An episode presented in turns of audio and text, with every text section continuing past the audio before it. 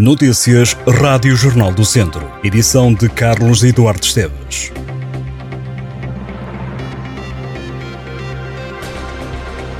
O antigo comandante da PSP de Viseu, o superintendente Serafim Souza Tavares, morreu na passada quarta-feira. A polícia de 63 anos foi encontrado caído numa rua perto da Universidade de Aveiro.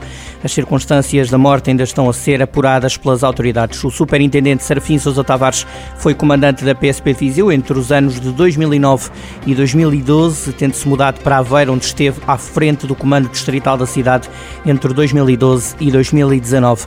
O agente da polícia foi encontrado caído no chão numa rua atrás da Universidade de Aveiro por um estudante. O caso está agora a ser investigado, estando a aguardar-se o resultado da autópsia para se perceber se as lesões que apresentava resultaram da queda ou do uma agressão. Ainda não há data para o funeral. Um homem de 26 anos foi detido pela PSP de Viseu ao ser apanhado a conduzir um automóvel que tinha sido apreendido por falta de inspeção e seguro. Além do carro, os agentes verificaram que o homem também tinha a carta de condução apreendida.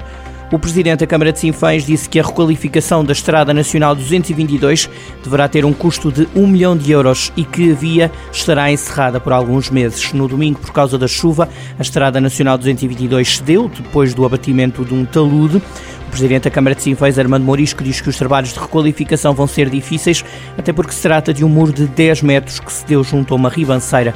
Com a estrada nacional cortada devido ao buraco, junto ao quilómetro 73, existem como alternativa o caminho municipal 1015 e ainda o caminho municipal 1016 e a estrada municipal 556 3.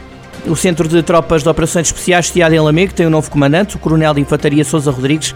É desde os últimos dias do ano sucessor do Coronel de Infantaria António Oliveira. Sousa Rodrigues é natural de Lamego e dedicou grande parte da vida profissional aos Rangers de Lamego.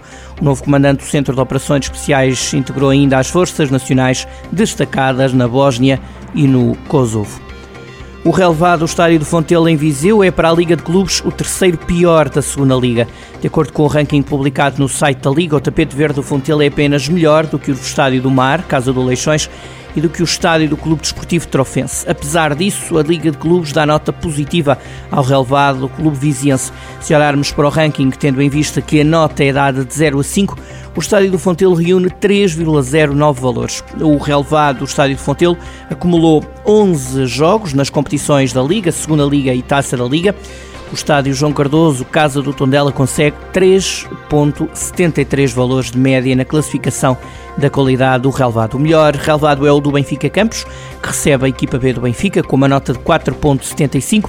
A cada época desportiva, todos os eh, recintos desportivos das competições profissionais são avaliados em cada jogo pelo Match Center da Liga Portugal, delegados e também equipa de arbitragem.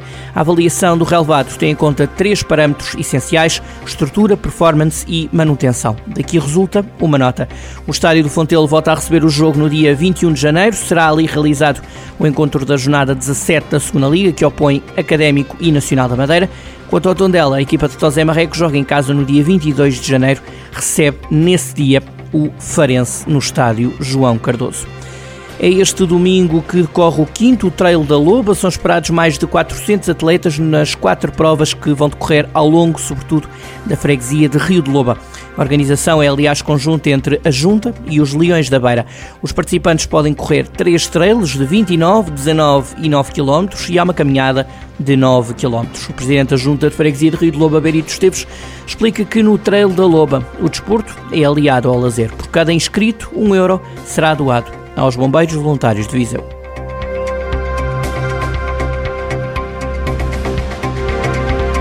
Estas e outras notícias em jornaldocentro.pt.